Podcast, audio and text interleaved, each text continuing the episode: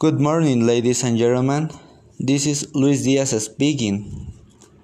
Now, let's go quickly to the next sessions called professions. Number one, the doctor heals patients. Number two, the driver drives people to their destination. Number three, the chef cooks very fast. Number 4.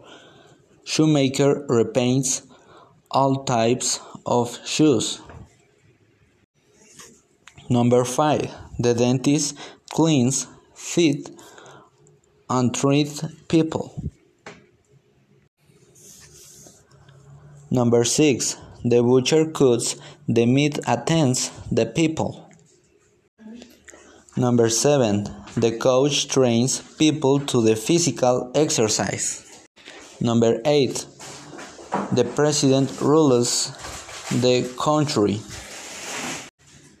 Number 9.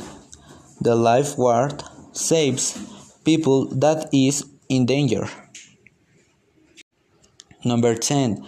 The plumber fixes pipe lines. So listeners, I'm finishing this podcast. Hugs and kisses to you. Remember, don't get out of your house. Try to use mask and take care of yourself. We hear us in the next episode. Thank you to you everybody.